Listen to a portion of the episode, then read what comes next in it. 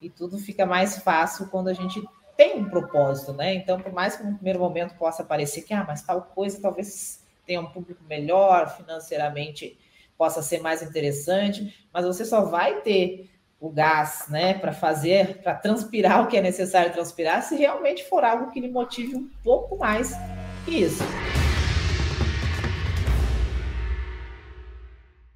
Que é o Érico e esse é o podcast Faixa Marrom, que é uma conversa com alunos e alunas da fórmula de lançamento que fizeram 100 mil reais em sete dias. Hoje eu estou aqui com a Vandinara. Tudo bom, Vandinara? Tudo bem, Érico, tudo ótimo. Deixa eu te perguntar, em que nicho de mercado você fez 100 mil reais em sete dias, ou o que a gente gosta de chamar de seis em sete?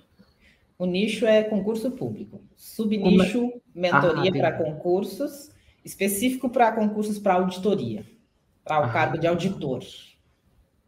Que legal. Então, concurso públicos, mentorias para o cargo de auditor. E quando é Isso. é auditor, é auditor o quê? É auditor da Receita? Auditor... Geralmente, auditoria eu lembro da Receita. Exatamente. São dois, duas áreas, né? Auditor fiscal, e aí a gente tem Receita Federal, Receitas Estaduais e Receitas Municipais. Sim. E auditor de controle, né? que simplificando, né, enquanto o auditor fiscal ele audita a entrada, ou seja, a receita de tributos, o auditor de controle audita os gestores, né, o gasto, enfim, a administração dos recursos. São as duas pontas, digamos assim. Né? Ah, e o auditor, e perdão, é por isso que chama Receita Federal. Olha que louco. Porque ele audita, audita a receita. Parece óbvio, né? Exato. né? Mas a gente não, Exato. Não, não é tão assim. Mas deixa eu te perguntar, o auditor, o segundo auditor chama Auditor, auditor de controle. É, tribunais de, de conta, controladorias. E é um auditor interno ou ele é um auditor de controle do.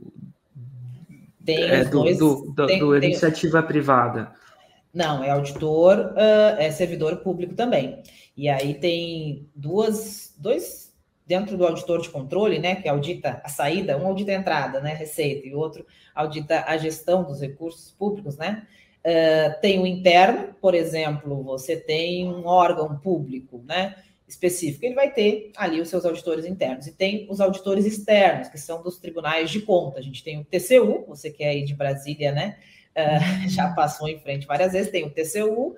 Ah, Tribunal uh, de Contas da União. Isso, tem os tribunais de contas do Estado, e temos as controladorias internas, né? Então, Controladoria Geral da República. Isso, Controladoria Geral da União, as controladorias uh, estaduais, é, são ambos são cargos de auditores, né? Dito tudo isso, deixa eu te perguntar uma coisa desse negócio de serviço público. Eu acho que quando eu converso com as pessoas, eu tenho a chance de aprender também, independente de lançamentos ou não. Por que, que eles chamam a República de União? O que, que é a União? A União é a República? Porque tem um amigo meu que fala assim: o que, que você faz? Ele fala assim: eu sou advogado da União. E eu, eu chamo de União, cara. Peraí, eu sou advogado da. O que, que é União? É, a gente, uh, a gente tem a, a União, né?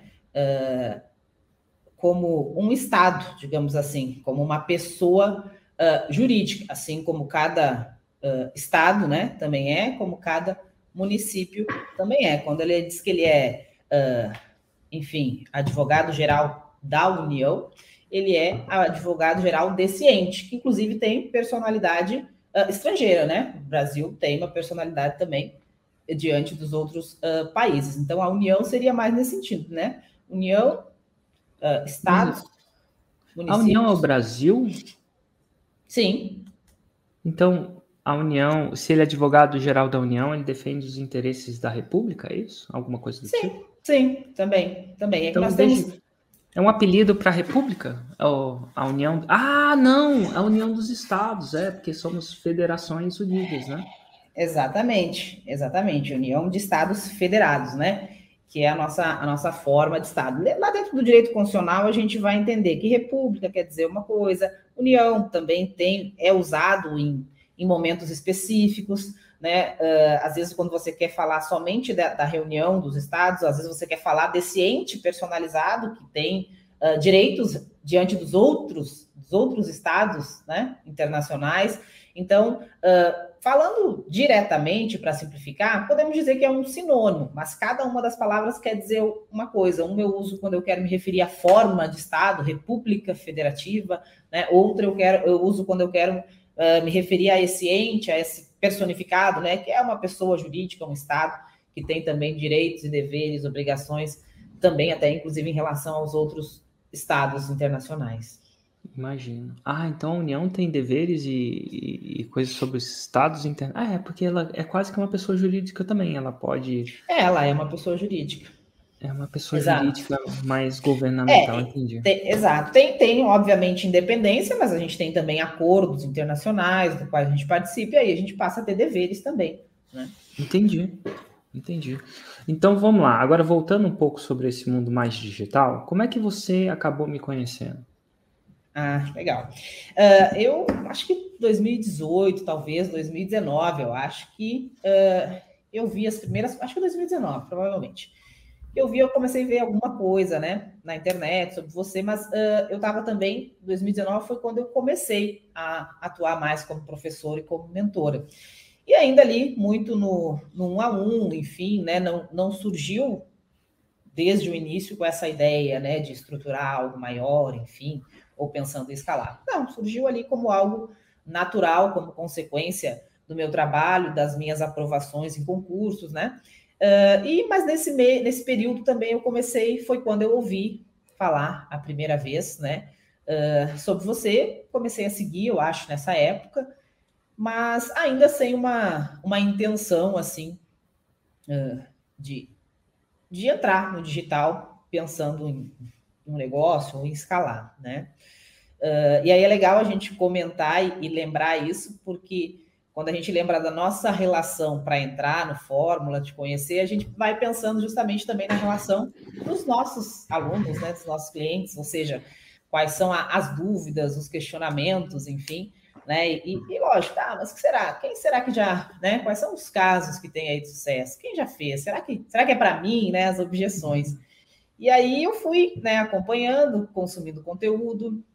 Lembro de algumas, né, de algumas lives, enfim, eh, de alguns podcasts, pessoal de áreas mais próximas ou com, com, com uma situação assim, né, mais parecida, ou servidores públicos, ou né, da área ali é, de concursos, enfim. É, e aí a gente vai se identificando, ou seja, né, vai quebrando ali é, as barreiras e as objeções. Eu lembro que uma live que eu vi, podcast que eu vi, uh, justamente daquilo que a gente pensa, né? Tá, mas será que é sério mesmo? Quais são as pessoas, né, que estão dando esses depoimentos, enfim? Quais são os nichos? Eu lembro de um depoimento muito legal, porque é uma empresa que eu admiro bastante, né? Sei que são pessoas bastante sérias, que foi, sérias, que foi o do Eber, Estratégia Concursos, né? Que é o teu Nossa. mega faixa preta aí, muito legal. O Não tem mais faixa preta que isso, não, viu? Exatamente e várias outras pessoas, né, aí do mercado. E quando a gente começa a olhar para o mercado digital, para o marketing digital, pensando em, em, em, fazer algo, obviamente, um dos primeiros nomes que a gente acaba descobrindo quando a gente conhece um pouco mais é o seu, né? Entendi. E, e uma vez que você começou a ter o contato, ah, o ERCA é uma possibilidade. Como é que foi a sua jornada? Você foi daquelas que começou a consumir o conteúdo que eu falava, para dar uma checada? Ou você já foi direto para a jornada? Como é que foi o seu estilo de entrar mais a fundo nisso? Certo. Eu acho que eu fiquei aí uns tranquilamente, acho que uns dois anos te acompanhando, mas Nossa, muito também. Legal. Mas muito também pela questão uh, de saber que eu precisava ter um produto que se adequasse à fórmula, né? Como eu disse, eu uh, comecei a, fazendo a mentoria, enfim, muito no um a um, né? Ah, um aluno que, que mandava uma mensagem no Instagram, enfim, dali surgia, e, e, a mentoria era no um a um, atendimentos individuais, né? Até que ficou num, num, volume que eu digo, não, né? Daqui, se eu for querer atender, continuar atendendo individualmente mais alunos, vai cair a qualidade do atendimento, né? São, vão ser muitos alunos e vai cair também a minha qualidade de vida, porque eu, ou eu vou passar, sei lá, 18 horas por dia tendo alunos. Então, uh, eu passei a ter duas necessidades, né? De, de conseguir criar um produto que eu conseguisse continuar ajudando e orientando os alunos, mas que não tivesse essa, essa individualização tão, tão grande. e uma nova forma de trabalhar e de vender, de ter essa escala, né? E aí, quando eu comecei a ter um pouco mais de clareza sobre o produto, na hora eu pensei, ok, se vai ser aqui o produto que vamos usar, né? Ou melhor, o método, enfim, a, a forma de, de, de, vender, enfim, de, de, chegar nas pessoas que vão utilizar, vai ser o é. Fórmula. Então, quando eu comprei uh, Fórmula, eu já estava muito, muito decidida da compra, né? Até assisti um pouco lá do lançamento, que eu lembro que você até falou num dos podcasts, né? A, a aula começa, né? Quem já está decidido, a aula começa assistindo o, o, lançamento. Vocês já vão ver os CPLs, enfim, já vão conseguir ver como eu faço. Então, assisti alguns, mas eu já estava bastante uh, decidida, estava esperando ali a próxima, o próximo carrinho abrir. Que interessante. Eu, eu gosto de enfatizar isso para todo mundo que está assistindo, porque é um processo de. É um, é um é um processo de convencimento, eventualmente. Mas deixa eu só trocar uma coisa aqui. Só, é, que às vezes eu tenho duas câmeras e, a, e uma delas é, chama minha atenção. Aí eu tiro ela da, da frente para eu poder focar em você. Mas eu acho que é interessante em saber que você era. Uma, eu costumo dizer que no processo de convencimento as pessoas acreditam muito no processo direto. Elas têm essa fantasia daquele cara que convence e daquele cara que é 100% efetivo nas, nas vezes que eles vão fazendo as coisas. Então, se eu lancei e você não comprou, indica que eu falhei, alguma coisa do tipo. Algumas pessoas vêm com isso. Como? Elas falam isso numa narrativa mais ou menos assim. Meu Deus, mas eu tinha mil pessoas assistindo aquela live, como só... E ela fala um número que é o só na cabeça dela, dependendo da expectativa calculada, Sim. como só daquelas pessoas compraram. O que elas falham em entender depois de um certo tempo e que isso fica mais claro depois de um outro tempo, e o seu exemplo é uma prova viva disso, é que nem sempre é a hora certa. Então, não é que você falha, não é que eu falhei, eu deixei de falhar. Você estava vivendo uma, uma situação onde você não era ainda uma fruta madura para aquilo que eu estava querendo oferecer, na sua cabeça.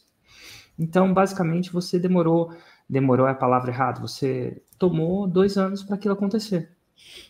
E quando aconteceu, é engraçado que você fala que nem viu o meu processo. Você falou e entrou lá. E, e então é um processo que é muito mais longo e muito mais complexo, se eu posso falar assim, do que uma simples oferta irresistível que eu faço lá na hora. Então, eu fiz uma vez um evento ao vivo, é, quando era ao vivo, ao vivo presencial. E nesse evento ao vivo, eu fiz uma oferta nesse evento ao vivo, um produto super caro lá. E aí as pessoas corriam para a mesa para comprar esse produto que era super caro, assim, bem mais caro que a fome. E aí eu via isso quando as pessoas chegavam para mim e falavam assim: Érico, o seu pitch, a gente chama de pitch, a palavra em inglês. Em português é a sua, sua oferta, foi maravilhosa. Você teve uma boa performance na cabeça delas e você uhum. fez isso, isso e isso.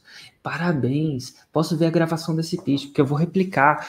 E o que, que eles estavam fazendo? Eles estavam me falando que, olha, é, aquilo foi a causa. Mal elas sabiam que num processo mais sistêmico, aquele pitch aconteceu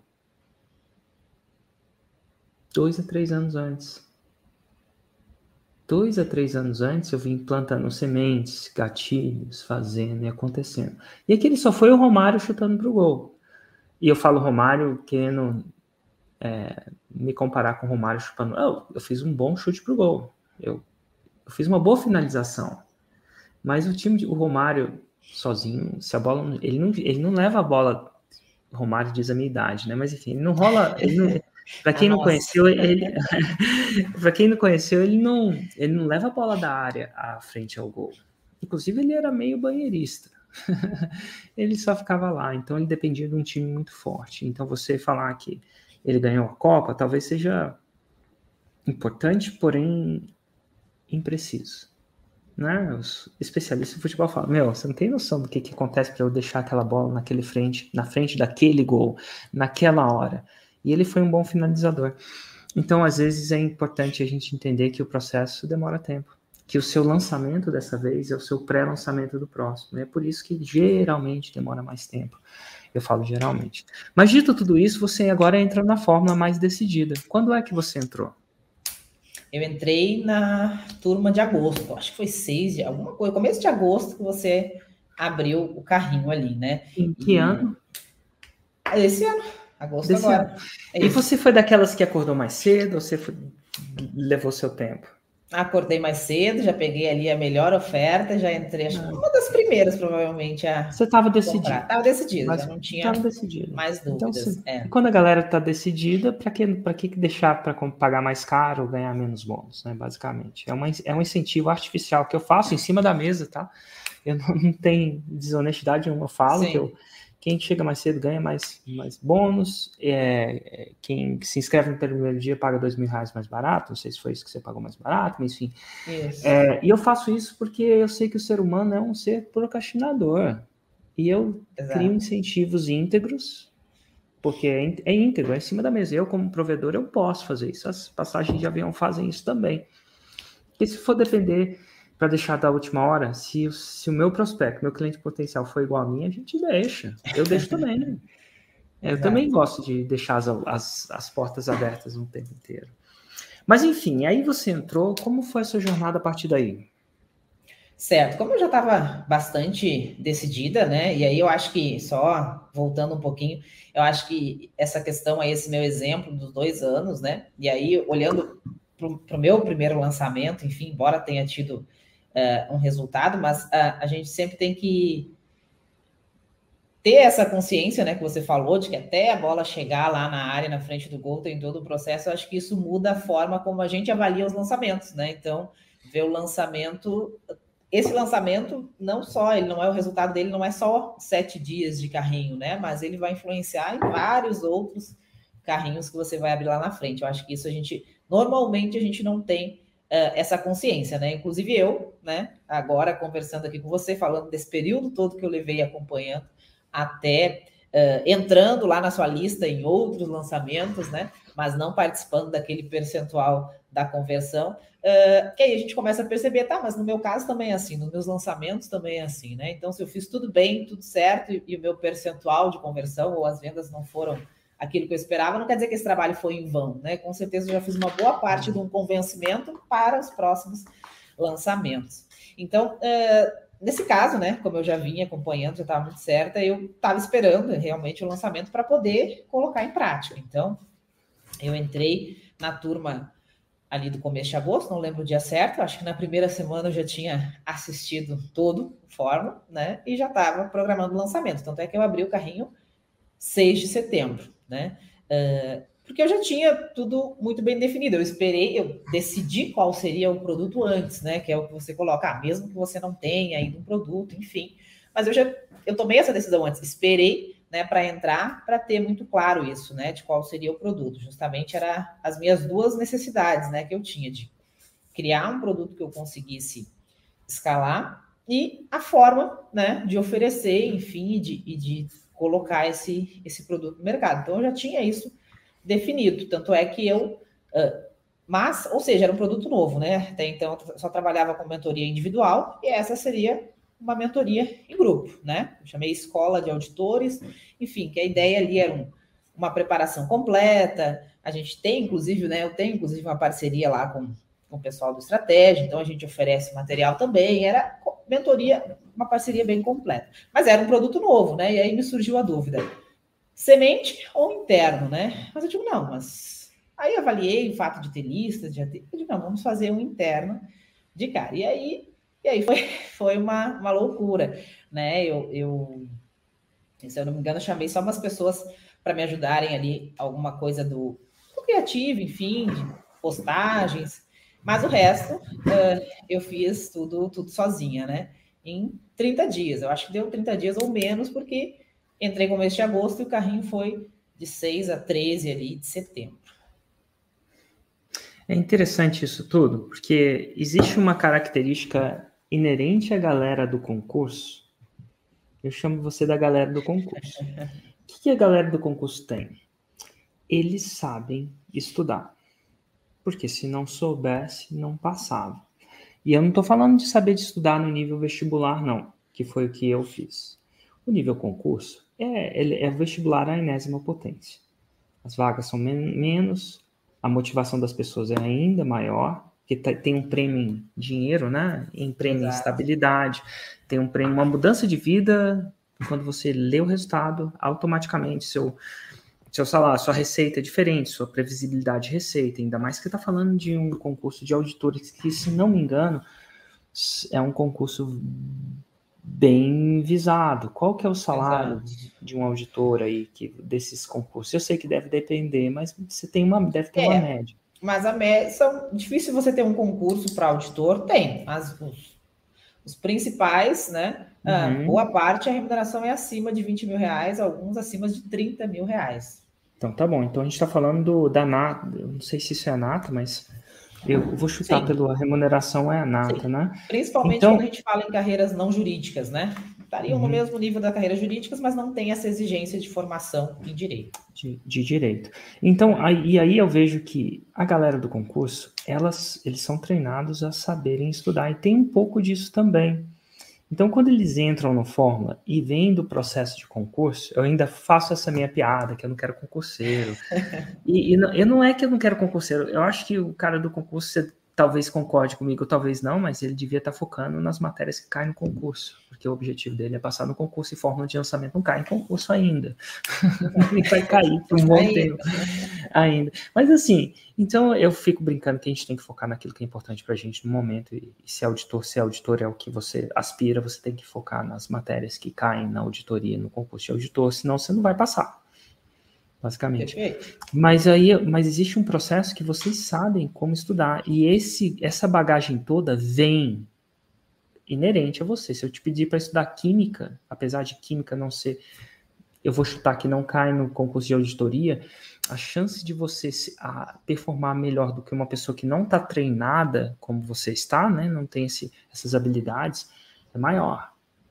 A chance de você estudar fórmula e você sacar a forma, você saca que estudar não é escutar só, tem todo um processo.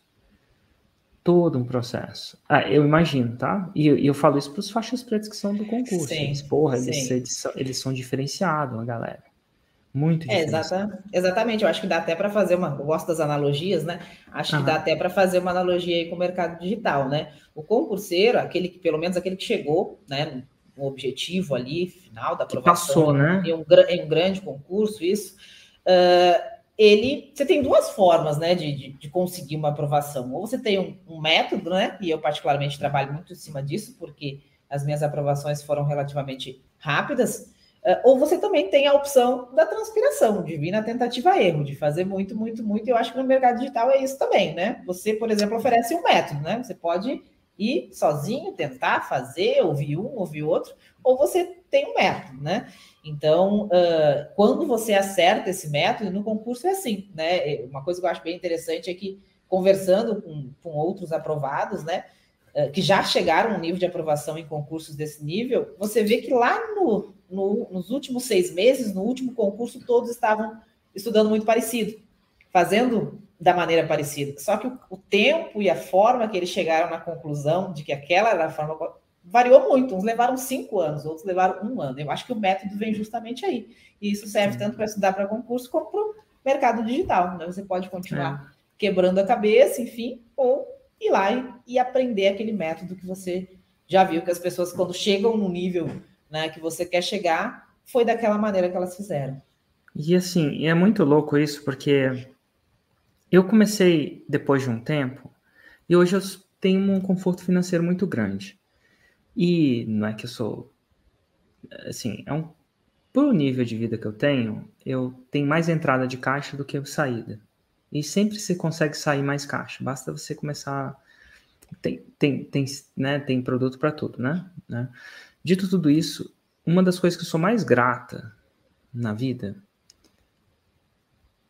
é ter a chance de contratar os melhores, de alguma forma ou de outra, contratar os melhores professores para tal.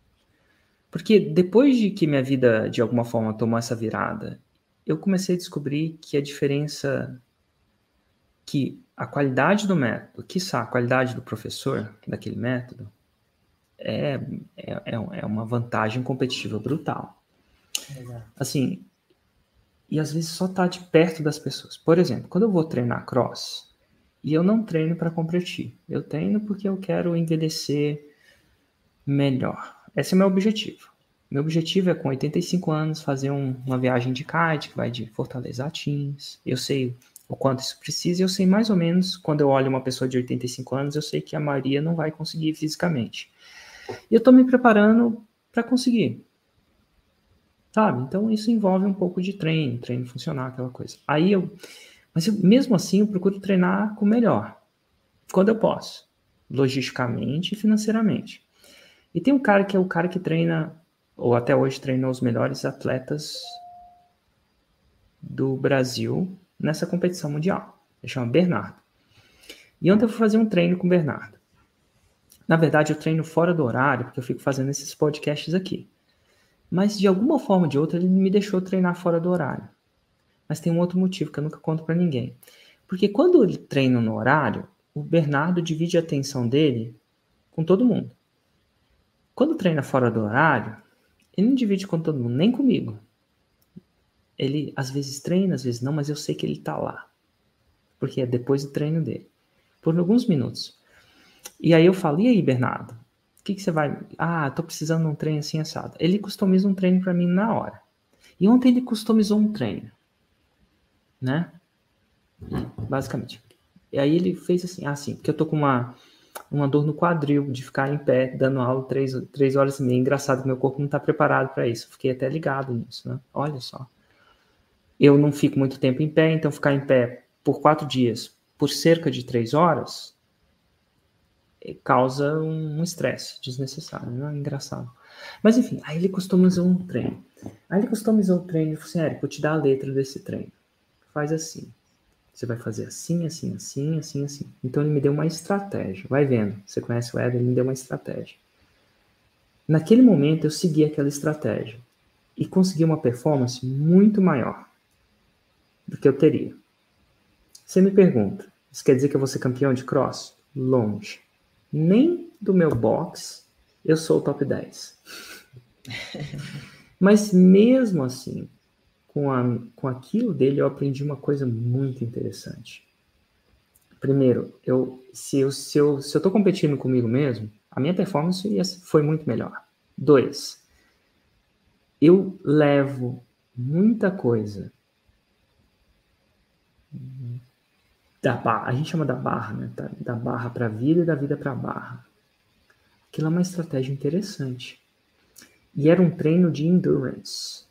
De, era, ele era alta intensidade. O que, que é alta intensidade? Ao final do treino, quando você chega na alta intensidade, eu chego geralmente duas ou três vezes por semana. Ele não gosta de alta intensidade todo dia. Segundo a estratégia dele, se você está em alta intensidade todo dia, você não está em nenhum dia. Então você tem que ciclar. Mas ele, ele acredita que você tem que ter alta intensidade certas vezes para quando a sua vida precisar você ter essa capacidade cardíaca, né? E na alta intensidade, ao final do treino, ele falou assim, Érico, como é que foi? Na alta intensidade a gente não consegue falar. Então a gente fala uma palavra e eu simplesmente estava descansando e fiz assim para ele. Engraçado, eu estava em alta intensidade, mas era alta intensidade por 32 minutos, então é um treino difícil. Uh. Então ele me ensinava a ter alta intensidade por 32, cara, 32 minutos em alta, você não tem noção, é, é muito, é difícil. Mas é interessante, eu levei aqui, aquela estratégia ficou na minha cabeça. Eu falei assim, cara, como é que eu posso fazer isso em lançamento? Porque o lançamento é alta intensidade, você sabe muito bem. Só que não é alta intensidade por três horas, é alta intensidade por algumas semanas. É. E você cicla. Se você aprender a ciclar, você cicla. E aí eu falei, cara, e eu ficava pensando, independente disso, eu falei, nossa, que bom que eu tenho a capacidade, talvez logística, quiçá financeira, para estar tá naquele lugar, naquele horário. Então você está falando de método. Eu podia transpir, simplesmente transpirar. E ele treina a galera que só transpira, todo mundo transpira para estar tá ali. Mas no alto nível de jogo, a transpiração não passa a ser suficiente. Ela é mandatória. Eu duvido que só com método alguém sem transpirar chega lá. Não no alto nível. Mas para chegar lá realmente você vai precisar dessas duas coisas. E, e para, você parece ser óbvio isso, né? Então tem algumas coisas que o concurseiro, eu vou chamar de um concurseiro no topo do jogo, em alto nível, ele sabe. e ele transfere do concurso para a vida real. E ele tende a ter resultados mais rápidos. Porque você dá um método, ele entende os, as regras do jogo e ele tende a saber um pouco mais sobre como ganhar esse jogo do que uma pessoa normal, tá?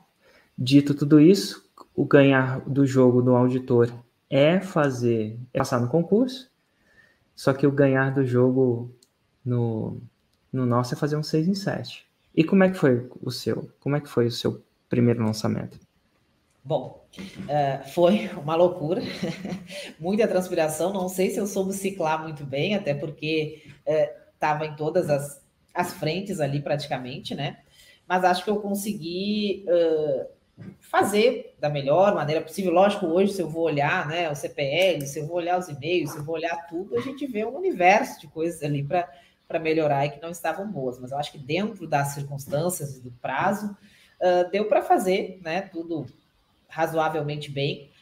Uh, eu, eu tinha uma certa dúvida, né, ainda tem com relação à, à demanda reprimida, será que eu tinha uma demanda reprimida ou não?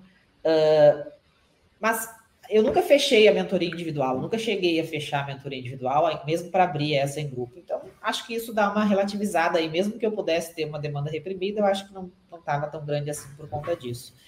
Então, uh, enfim, né? Uh, seguir ali minimamente, eu acho que o tráfego foi uma das coisas mais, não vou dizer mais mal feitas, né? Mas que mais tem pontos de melhoria, até porque a gente sabe que tráfego não é uma coisa simples, né? Então, você aprender a fórmula e aprender o básico do tráfego ali para conseguir fazer o lançamento, mas uh, conseguir buscar, o investimento foi 20 mil reais, consegui fazer ali, o lead não foi barato, justamente por um tráfego, o tráfego não foi tão bem feito, fiz muito pouco criativo, enfim, uh, acho que em torno de 1.400 leads, mas a taxa de conversão foi muito boa, né? Ficou 13,5, alguma coisa assim. A gente fez 50 e pouquinhas vendas ali e deu 170, 176, 175 mil reais, né? Então. É, é um 6 em 7 de cara. Né? é. É um 6 em 7. E, gente, legal. É, eu falei isso para todo mundo, a gente geralmente isso não acontece. Então tem gente que demora um pouco mais, tem gente que demora um pouco menos. É, tem gente que demora muito menos, dá um de cara. Geralmente sempre vai ter essa demanda reprimida. Eu não sei o, qual, o quanto foi, e essa é normal. É, é normal essa, essa, demanda reprimida, mas mais legal vai ser os próximos passos para você escalar isso. Né? Porque a demanda reprimida ela acontece no começo, mas Exato. a gente não vive dela, né? De, eventualmente. E agora eu queria te perguntar algumas coisas. Então, eu queria te perguntar algumas coisas. O que qual. É, como é que eu vou dizer isso? Como, como é que você estudou a fórmula? Estudei a fórmula, eu assisti. Qual é o seu né, processo? É, e eu falo isso porque o sucesso deixa pista. É raro entrevistar, é raro, falo isso, é raro entrevistar um cara que faz uma pessoa que faz 6 em 7, um cara, né? Uma pessoa que faz 6 em 7, inclusive antigamente eu era só caras, né? Caras masculinos, né? Não, não Sim. jeito de falar. 72% era homens. Hoje em dia, eu acho que a gente, eu vou pedir a estatística para minha equipe da estatística que a gente sabe, né? Inclusive dá para ver do que a gente sabe, mas eu acredito que Sim. a gente está em 50-50, mais ou menos. Quiçá as mulheres estão batendo os homens. Eu acho que está em 54 a última vez, 54, 50. Sendo que é. de 6 e 7 de mulheres. Olha que interessante. Sim. Dito tudo isso, eu acho que deve ter algum jeito especial que as pessoas estudam que fazem. Eu procuro saber, às vezes não teve, mas enfim, como você fez para estudar a fórmula? E eu pergunto isso porque tem gente que vai entrar amanhã às seis da manhã. E, pô, sucesso deixa pistas. Perfeito. Então, como é, como é que você fez? Bom, é, é uma pena que eu estou usando, eu tô usando o iPhone, eu, então eu não consigo te mostrar, né? Mas eu dei um print naquela tela e coloquei. Ah, tem uma tem uma primeira aula lá, né? Uh, que fala dos marcos, né? Quais são os ah. marcos que que precisa seguir, enfim, que não tem como, não se deve pular. E eu coloquei ali na. É, tá até hoje, né? Não tirei. Uh, no fundo de tela, aquela. o PDF ali que vocês deixam lá com quais eram os marcos, né? Então, uh, a minha. Eu basicamente assisti duas vezes, né? Fiz duas, algumas aulas até três vezes nesse, nesses sete, dez ah. dias aí. Então, primeiro eu assisti, seguindo os marcos, anotei muito pouca coisa, praticamente não anotei nada, assisti para me ambientar, saber tá, o que, que é, o que, que vem de, antes disso, depois disso, sem entrar tanto nas, nas aulas mais técnicas aí de tráfego, enfim, mas entendendo fórmula, tudo, o que, que era cada um dos CPLs, assisti, tá, agora eu tenho uma noção do todo. Beleza. Aí depois eu assisti novamente, mas aí escrevendo, né? Escrevendo para o meu produto, scriptando, enfim, né? Aí assisti já executando. E as aulas mais importantes, né? As do CPLs, enfim, já estava quase decorando as tuas falas lá. As, as, as, aulas mais importantes eu assisti mais umas duas vezes, uh, inclusive antes de, de gravar, enfim. Então, esse, esse foi o método, né? Primeiro entender o que, que era, depois já escrevendo e depois para gravar, para conseguir executar mesmo, aí eu voltava quantas vezes era necessário na hora que eu estava executando, né?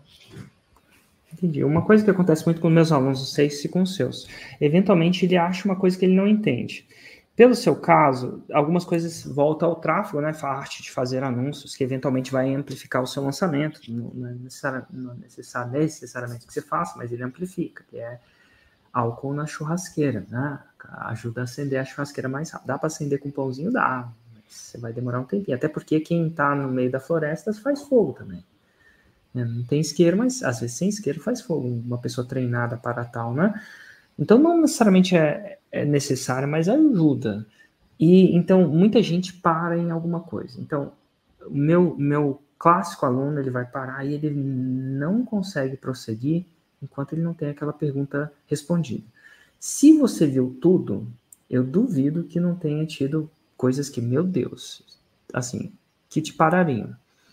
Qual que é o seu approach em relação a quando você se sente travada, empacada em algum conceito técnico ou filosófico da estratégia, como é que você se desempaca? Perfeito. E aí vem muito, vem muito o que você falou, né, do concurseiro. Eu buscava realmente o que eu falo para os meus alunos, enfim, o que eu procuro fazer, né? Primeiro que eu estava muito decidido, já tinha definido até a data e eu ia lançar naquela data. Então, certamente, eu parei ali em vários, né, em vários, em várias aulas, enfim, principalmente as de tráfego, porque eu assistia, depois eu ia lá para gerenciadores, não era, parecia até que era outro, né? Gerenciador, enfim. E aí aquilo me dava, me dava uma travada. A ideia poderia ser: não, pera, vou parar isso e vou estudar tráfego um pouco, e depois eu volto e continuo. A ideia seria essa. E tem uma orientação que eu digo sempre para os meus alunos, que para ter, né, para eles, eh, para você ter resultados mais rápidos, você precisa, você não pode é, digamos assim, se apegar muito uh, à teoria, né? O estudo para concurso, ele é, a gente, diferentemente do estudo acadêmico, o estudo para concurso não é para você ficar doutor em nada, é para você ir lá e ter resultado, acertar as questões de prova, né? E o que eu queria? Eu queria chegar no final, eu queria saber como funcionava tudo, já estava vendo onde seriam os garotos. Então eu levei muito isso, né? Não, eu sei que aqui eu vou ter que voltar depois, que é o que eu falo para eles. Você vai descobrir lá que das 15 aulas que você tem, Talvez cinco você vai ter que voltar, talvez veja um outro professor para entender melhor. Mas a, a, matéria são 15. Se você empacar nas cinco, né, você não vai ver as outras. Na quinta aula, você não vai ver as outras 10, e depois lá você vai descobrir que talvez com as outras 10 você ganhasse o jogo, você fosse aprovado, mas você ficou empacado ali na quinta aula e não teve, e deixou, e abandonou 90% por causa de uma. Então, vai em frente, segue em frente. Por isso que eu passei três vezes pelo curso, né? E algumas aulas eu voltei quatro, cinco vezes. Essas aulas que eu voltei quatro, cinco vezes, ou era porque eu entendia que, era, que eram pontos muito importantes, como os CPLs, né? Enfim, a oferta, ou uh, por isso, porque eram pontos para mim que eram de dificuldade, mas eu, eu trouxe muito isso, é muito isso que você falou, de você né, levar da, da barra para a vida, da vida para a barra, né?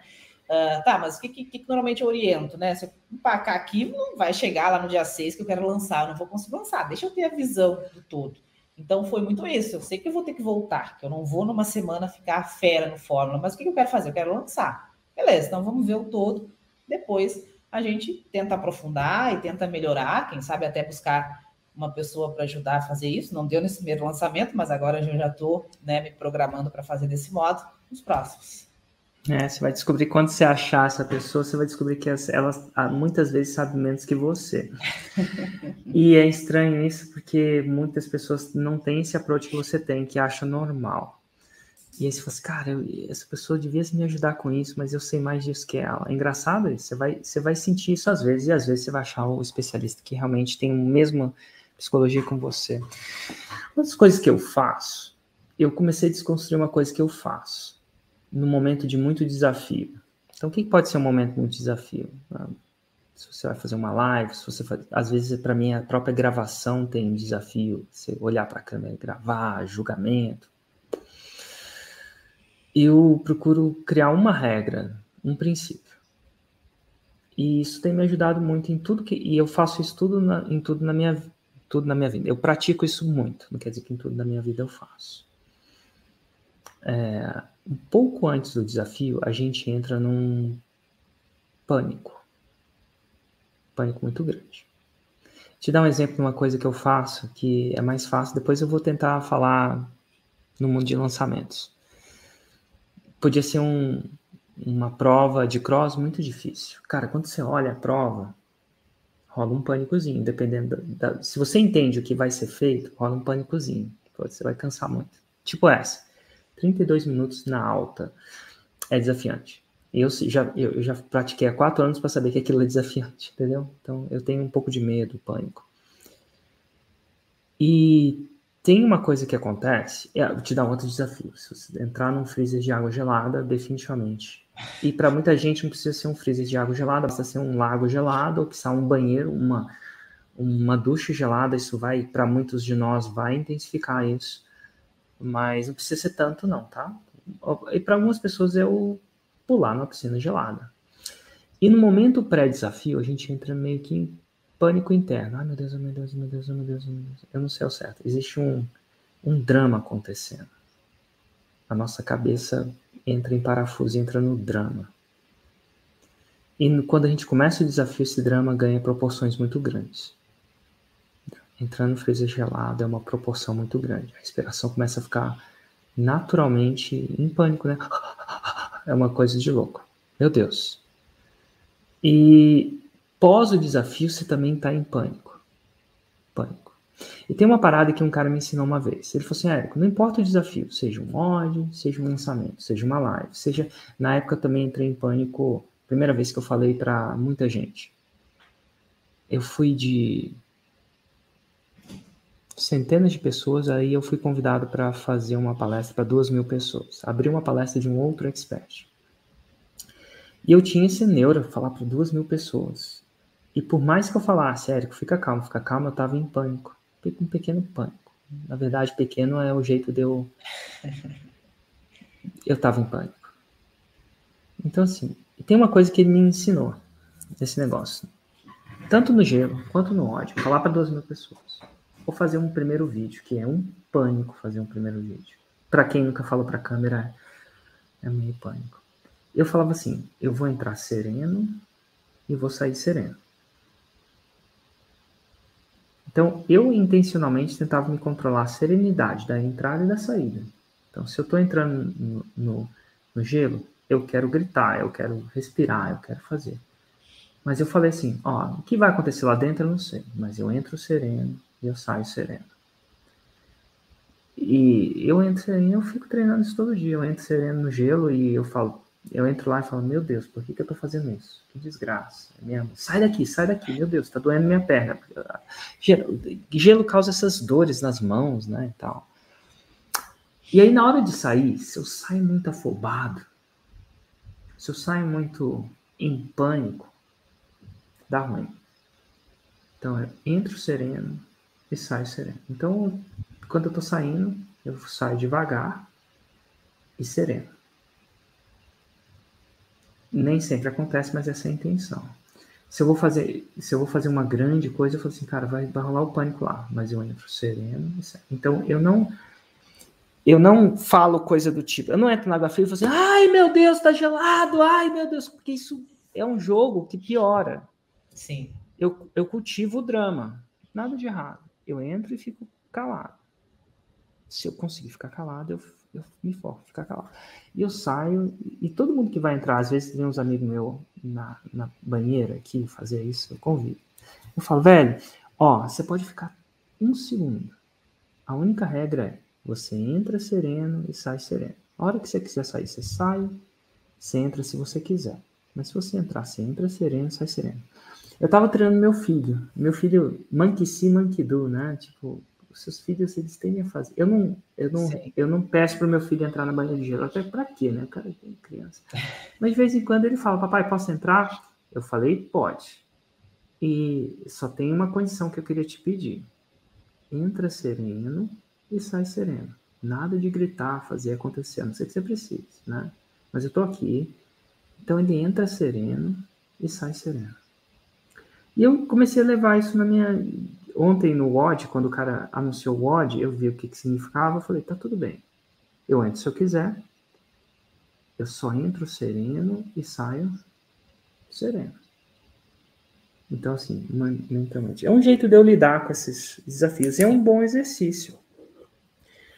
No momento, teve alguma coisa na, durante o seu primeiro lançamento que te ligou um pouco disso? Ou foi uma coisa que você já estava mais. Teve alguma. Você teve algum momento de. É, não sei se é pânico a palavra certa. E como é que você lida com isso? Esse é, esse é o jeito que eu lido com isso, sabe? Sim. Não sei qual vai ser o resultado. Eu entro sereno e saio sereno. É, eu acho que, que eu tenho que fazer. Essa, Como é que você essa, lida com isso? Essa ideia é, é muito de trabalhar, eu acho que o autocontrole, né? E acaba te ajudando a não cometer erros ou a não querer mudar as regras no meio do jogo, porque você diz, não, vou entrar, vou cumprir, depois eu vou avaliar. Não vai adiantar eu querer no meio do jogo uh, mudar tudo ou construir algo diferente, porque não não está dando certo, né? Então, uh, várias coisas ali uh, me deixaram né, um pouco a própria questão do tráfego, enfim, que eu sabia que tinha bastante deficiências. Os CPLs em si, né, para mim era algo totalmente novo, né? Até porque para mim é o ao vivo eu acho que eu tenho tinha menos receio assim, porque tá vendo na hora ali a reação das pessoas, tu consegue direcionar, né, em função do, do que tu tá conseguindo acompanhar.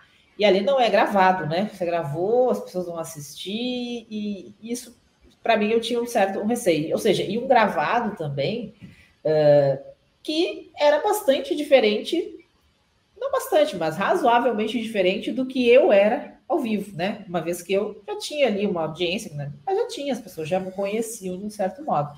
Então, isso me, me gerou bastante. Me gerou ali uma certa. Não vou dizer um pânico, né? Mas me tirou um pouco aí da zona de conforto, me deixou desconfortável um pouco. Talvez ansiedade, né? Exato, exato. Mas uh, conforme foi acontecendo, né? Uh, enfim, os CPLs, eu, isso, isso.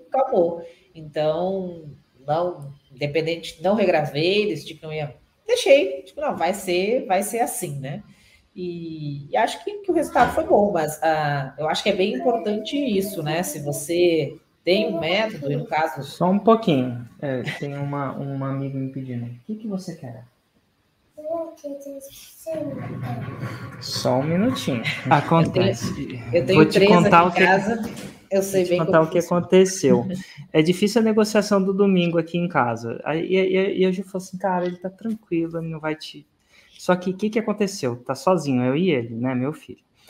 E a gente, quando quando vai. Uma coisa que a gente. Ele tem muito aniversário, criança tem muito aniversário, até tinha, na pandemia não tem muito. E a gente sempre tava com esse problema de, de querer comprar um presentinho. Para a criança é legal, a gente sempre gosta de chegar no aniversário com presentinho, mas sempre era uma coisa ruim pra gente, porque, pô, tem os aniversários, a gente, o que, que a gente vai comprar? E minha esposa teve uma ideia. Ela foi na Amazon e comprou um monte de presente. e a gente deixa embaixo da escada num, num depósito. O que, que acontece? Logo, quando quer ir no, no aniversário, a gente é menos uma coisa para pensar. Oh. E adivinha o que, que ele descobriu? o esconderijo, o depósito. Descobriu o esconderijo, depósito de. Acho que tem, tinha 10 presentinhos lá. Aí, ó. Quer ver? Eu vou te mostrar. E aí eu. Aqui, ó. Aí.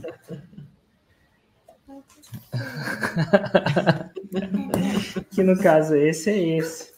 Mas agora ele está numa situação onde qualquer coisa dá certo. Eu vou abrir para ele. Sim, é esperto, hein? Já era, mas isso me dá mais ou menos uns três minutos. Mas enfim. Engraçado, filho, né? É. Mas a gente. Deixa eu só ver onde o que, que você estava falando no meio, que eu perdi o meio do fio da meada pelo gatilho, gatilho mental do filho. você estava falando. Nós estávamos falando do, dos momentos que gerou de certo, ah. Né, um certo pânico, uma dificuldade maior e como, como lidar com isso, né? E aí, uh, mais uma vez, né? Algo que eu sempre uh, coloco assim é que você precisa, se você decidiu seguir ali um passo a passo, um método, e até para você validar se isso serve ou não, siga o método, né? Siga o método. Então.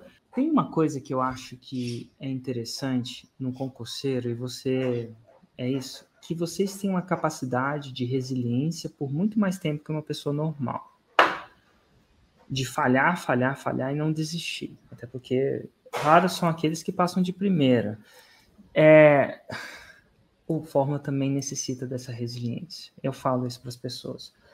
De, e se não for a resiliência agora, vai ser para o próximo nível. No seu caso, vai ser uma hora você vai chegar no seu, no seu, numa, numa parede que a gente chama. Numa, você não vai estar tá conseguindo progredir tão rápido quanto você espera. Então,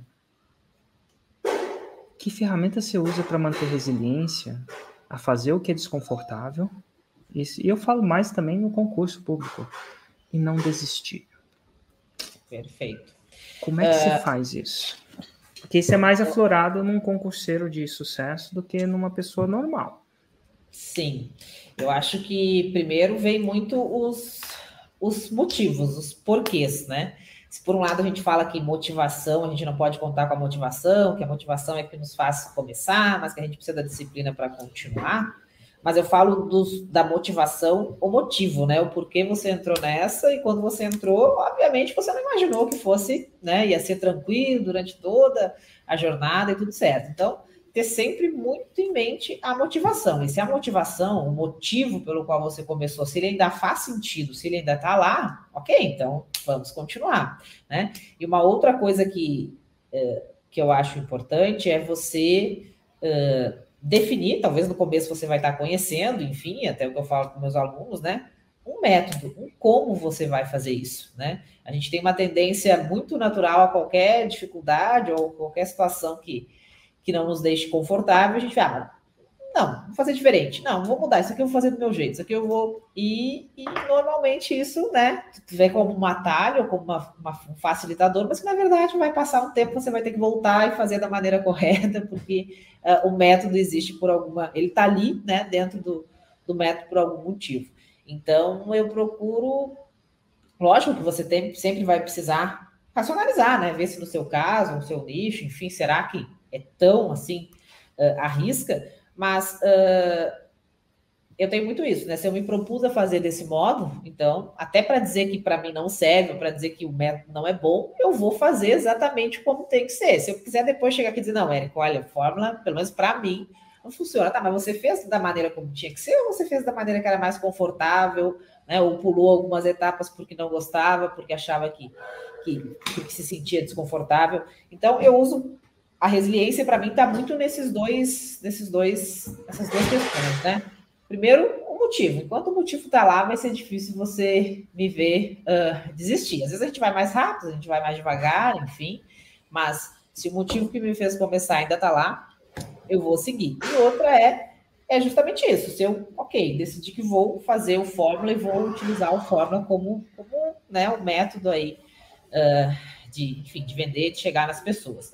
Então, vamos fazer o fórmula, né? Até para poder dizer se dá ou não, se é ou não, eu tenho que ter executado da maneira uh, correta, né? E lógico que uh, na primeira você vai cometer erros, né? Mas você cometeu os erros tentando acertar, até que você vai chegar um dia, não, ok, melhorei, cheguei no meu quinto, no meu sexto, no meu sétimo, né? Lançamento, que são os números que você costuma dizer que aí é a média. E, ok, deu, não deu, até para você poder avaliar. Mas eu vejo, o principal é os motivos. E segundo, que eu acho que eu sou uma, uma boa executora, né? Quando eu defino que eu vou seguir esse caminho, para poder reprovar esse caminho, primeiro eu digo, não, então você tem que fazer, né? Tem que quebrar as suas resistências e fazer como está dizendo que é. Engraçado que as pessoas resistem, elas primeiro compram porque querem um método, elas se inspiram, e depois que elas têm um método, elas resistem ao método. Eu imagino que deve acontecer com seus alunos também. Nossa, ela, ela passou em um dos concursos, ela é muito boa, vou aprender com ela. E aí você vai mentorar elas, e aí você vai ver que as próprias pessoas que te deram um voto de confiança criam uma certa resistência, são uma resistência que sai interna a própria coisa que ela pagou caro. A própria coisa que ela pagou caro. Isso é muito comum, muito mais.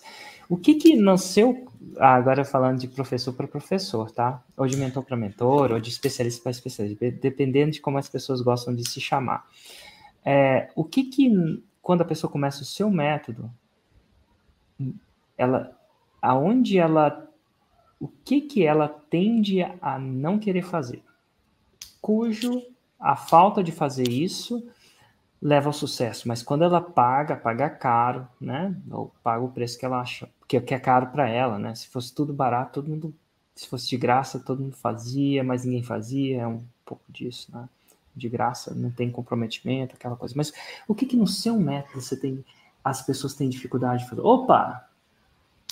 Aí tem que fazer isso? Ah, não, isso, isso, isso não, isso eu não vou fazer que, que é que elas tendem a ter dificuldade? Onde elas esbarram? Perfeito. Acho que dá para citar duas coisas, né?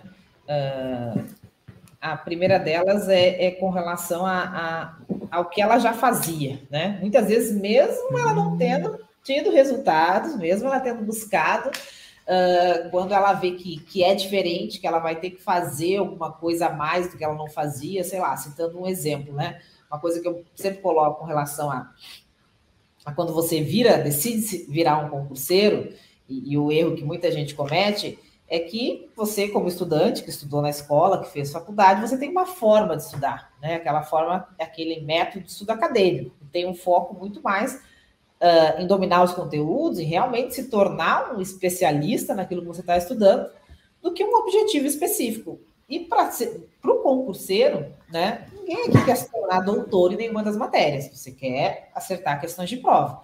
Então, um dos motivos que, que, que muitas vezes as pessoas demoram muito para ser aprovadas é porque ela vem estudar para concurso da mesma maneira que ela vem, que ela estudava na vida acadêmica dela. E não tinha essa objetividade que a gente precisa ter no concurso. Então, quando eu passo essa objetividade, às vezes gera uma certa resistência porque ela sempre fez diferente, mas eu sempre fiz assim, tá? Mas você, quantos, para quantos concursos você já estudou, você já passou, né? Então, esse apego muito grande à forma que ela fazia, mesmo que quando ela fizesse, ela não, não tinha resultados, né? Esse eu vejo que é uma, uma grande resistência. E sempre tem, com você não é diferente, aquele que acha que vai ter uma formulazinha mágica, que vai ter menos trabalho, que não vai ter a transpiração que a gente falou. O método é importante, mas não a transpiração não, não vai ser jogada fora, ela vai continuar sendo importante. O que você vai ganhar é tempo, né? O que você vai ganhar é tempo. Só a transpiração, a tendência é que você leve muito mais tempo, né? Mas você vai precisar, junto com o método, ter a transpiração. E às vezes alguns têm essa ilusão, né? De que não, okay, vou ter um método, aí não vou precisar da transpiração. Que o que, principais motivos. Fiquei até curioso para saber o que, que, é uma diferença básica para eu estudar para ser um acadêmico, um doutor e dominar, versus quando eu vou estudar para performar bem num, num, teste. Qual que é a diferença? Tem, me, me dá uma coisa que funciona para você Sim. ser acadêmico, mas não, não tende a ser tão eficiente quando você é botado num processo para ser testado, né, através de uma prova. Se eu estou no estudo acadêmico, enfim, você é um professor de educação física, alguma coisa, eu vou procurar entender muito bem a fisiologia daquele movimento dos músculos que são envolvidos ali, o que, que o autor A, o autor B diz, e isso vai ser bem importante para eu uh, dominar, enfim, conseguir ensinar as pessoas a fazerem corretamente esse movimento, esse exercício, eu preciso de ter toda essa base teórica, né? Uh, você não, você quer fazer um exercício bem feito para saber que ele vai dar o resultado que você quer, seja, né, de, enfim. Uh, então, a diferença é mais ou menos essa, né? No estudo acadêmico, ah, e aí falando em teoria e questões, né? As questões do estudo acadêmico é muito mais uma forma que o professor tem de, ah, para poder conseguir fazer uma avaliação, mas a, base, a importância está muito mais em você estudar a teoria, em você saber quem são os autores, os doutrinadores, você nem faz ideia de quais maneiras você vai ser exigido daquele conhecimento. No concurso, não, você sabe, você tem milhares de questões já anteriores lá, exatamente de como aquilo vai, vai ser cobrado. Então, você pode querer ficar, se tornar doutor na matéria, entender toda essa essa, essa, esse histórico, essa doutrina que tem, ou você pode ser mais objetivo, procurar entender como isso cai em prova. Ah, isso aqui cai só de maneira literal. Beleza, se cai só de maneira literal, então eu só vou decorar a literalidade. E é isso. Isso te dá toda essa objetividade. Ah, mas eu posso estudar dessa outra maneira, mais acadêmica, enfim, tendo essa preocupação em dominar todo o conteúdo, entender os pensadores mais remotos e não vou chegar no meu resultado? Sim, talvez sim. Três, quatro, cinco, seis vezes mais tempo. Entendi. E aí você tem que otimizar tempo, porque tempo é uma, a única coisa que é finita para todos os Exatamente, competi todos competidores. Os e até porque são 15 matérias, 16 matérias, 18 matérias. Pensa você querer né, ficar doutor ali uh, em 16 matérias diferentes. Então, essa objetividade ela é bastante importante. Muitas vezes o aluno tem essa resistência. Não, mas eu não entendi bem esse parágrafo, eu não vou para as questões ainda. E aí você vai para as questões você vê que aquele ponto nem é cobrado, nem é algo que para concurso é relevante.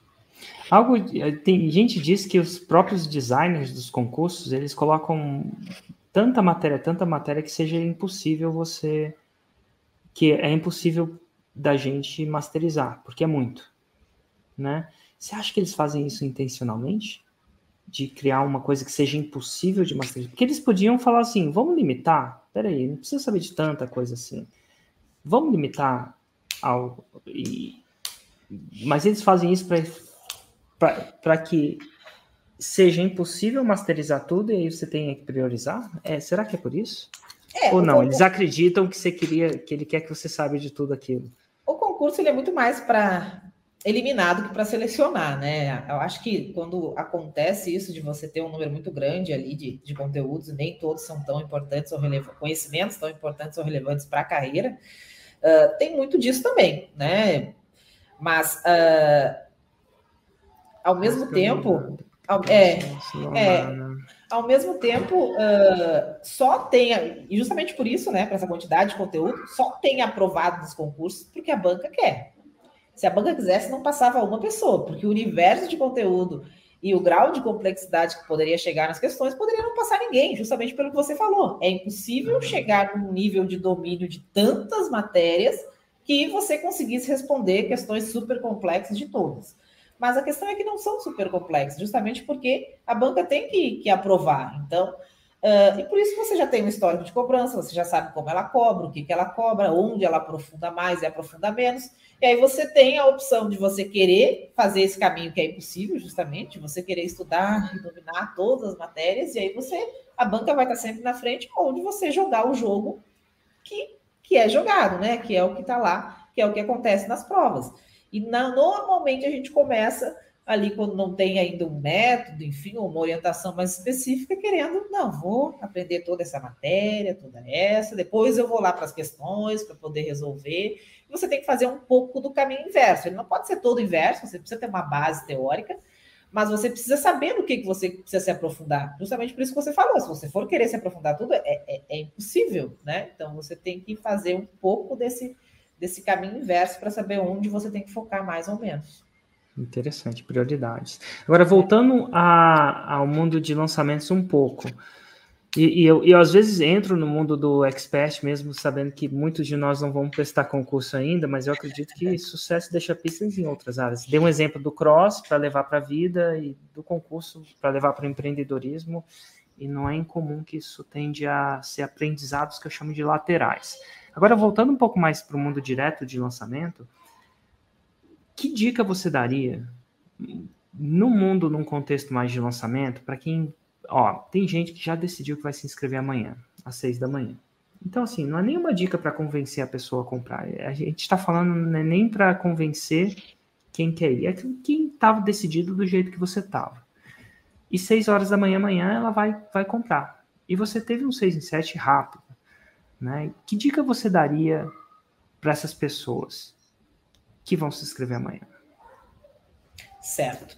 Uh, a primeira, primeira dica, acho que não é nenhuma dica, né? Mais uma, uma constatação de que uh, é um método, ou seja, então você precisa seguir, né? Não é, ah, vou pegar algumas coisas, alguns conceitos e vou aplicar, mas eu vou fazer do meu jeito. Siga exatamente o passo a passo que está ali. Uh, a outra dica é para não buscar esse, esse perfe perfeccionismo. Ah, travei aqui tráfego, ah, vou ficar aqui, vou, vou me especializar aqui. Não, né? Tem essa. Faz um primeiro lançamento. Depois você avalia o que, que errou, quais foram os gargalos, onde você vai ter que procurar melhorar, mas estuda a fórmula toda e aplica da forma que você consegue, da forma que você conseguiu atingir, mesmo sabendo que tem esses gargalos. Então, se você, agora que está começando, só vai querer lançar quando você conseguir fazer cada uma das etapas com perfeição, a tendência é que você não vai fazer, porque você talvez nunca consiga fazer né, todas as etapas com perfeição. Então, faça, né? Estude, entenda e faça da maneira que você consegue fazer nesse momento, mas chegue até a, a, a linha de chegada lá, né? A linha final. Acho que esse seria Total. o principal, principal dica aí que eu poderia dar. Olha que interessante que não é incomum essa dica. Muita gente fala essa dica feita é melhor que perfeito, outras pessoas verbalizam essa dica como a Mari faz e verbalizou. Primeiro você faz, depois você melhora. Na primeiro você melhora, depois você faz. Primeiro você faz, depois você melhora. Primeiro você faz, depois você melhora. É, porque a perfeição é quase inatingível, principalmente nesse nível do começo. E aí e a intenção que o fazer é o caminho. Exato. E eu até, até, até colocaria uma data, né? Porque a gente, eu colocaria uma data. Não, vou lançar em dezembro, vou lançar em janeiro. Coloque uma data e, e, aquela aula inicial dos marcos é bem interessante, porque aí se você tem esses marcos, você tem uma data, né, que fala, ah, ok, tem a meta que é lançar, mas você tem várias metas menores que são os marcos. Coloca a data para esses marcos também, inclusive para sair deles, né, tanto para estudá-los como também para executá-los. Eu acho que aí você consegue, não, eu vou lançar, mas quando você vê, vou lançar em, janeiro, mas quando você vê, você está ainda em dezembro e e ficou travado ali naquele marco 1. Então, coloque metas também para cada um dos marcos, né? Tanto na hora que você está estudando, como também depois na hora que você vai executar. Se eu realmente vou lançar tal data, agora eu já tinha que ter feito isso, né? Então, uh, isso nos dá mais objetividade, né? Se a gente vê ali, não é à toa que eu colei na, coloquei ali de fundo de tela do meu celular por um tempo. Nossa, que legal. O fundo de tela do meu celular é usado muito. É uma das coisas que eu não coloco a foto, eu coloco algumas coisas que são importantes para mim naquele momento. Exato. Pega ali um bloco de notas, coloca ali uma série de e cola lá também, deixa ali. Que a gente, a gente é obrigado a olhar aquilo, né? O fundo de celular é uma das coisas que a gente mais é obrigado a olhar. E pra, é, a foto também é importante, porque ela significa alguma coisa como família e tal. Claro. Eu já usei bastante, mas tem algumas coisas que eu, eu vario muito de acordo com algum conceito que precisa reforçar. Ó, Vandinara, eu, eu, eu queria só falar para vocês que é muita inspiração. É uma é um privilégio ter você aqui. Tem várias coisas que você podia estar fazendo num domingo e você escolheu estar aqui. E eu, eu sou muito grato por isso, não só porque você está aqui, porque você conseguiu, mas eu acredito que muita gente vai se inspirar por você. Muitas mulheres vão fazer, e isso é muito bom. Eu acho que o sucesso deixa pistas. Eu acho que depois que eu comecei a externar mais casos de mulheres, é, mais mulheres fazem a fórmula. E o melhor de tudo é que não foi intencional, assim, no sentido. Ah, no começo eu mudei um pouco a minha a minha comunicação para acomodar mais. Isso eu fiz Sim. intencional, mas o estudo de caso não, não é intencional que eu eu não seleciono mulheres para mostrar, para inspirar mulheres. Eu tô, as mulheres estão vindo porque elas estão vindo. É muito é natural. Quanto mais vierem, menos a gente vai achar que esse mundo é tão masculino quanto se achava que era. No começo se achava que era, a gente via os padrões, né? Sim. Parecia. E não basta ser o mundo que acomoda as duas coisas, tem que parecer também. Né? Então, isso é muito bom. E eu fico muito feliz de você ter servido como uma inspiração, que, não só para elas e, e para todos que queiram trilhar esse caminho. Definitivamente não é fácil, eu acho que vale a pena, você que tem que decidir por você mesmo, mas é muito bom e gratidão e obrigado também pela paciência que você teve comigo aqui, mediante as interrupções familiares. Nenhum plano sobrevive ao campo de batalha, eu planejei tudo certinho, mas às vezes até os meus planos, frequentemente os meus planos, eles saem um pouquinho. Obrigado pela paciência também.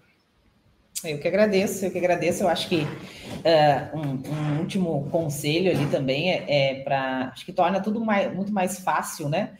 Uh, quando você escolhe algo que você realmente goste de fazer e tenha no resultado, não só o resultado financeiro, mas o resultado da transformação do seu produto, enfim, do seu serviço, daquilo que você entrega, eu acho que só, só isso vai permitir que seja realmente algo de longo prazo, né?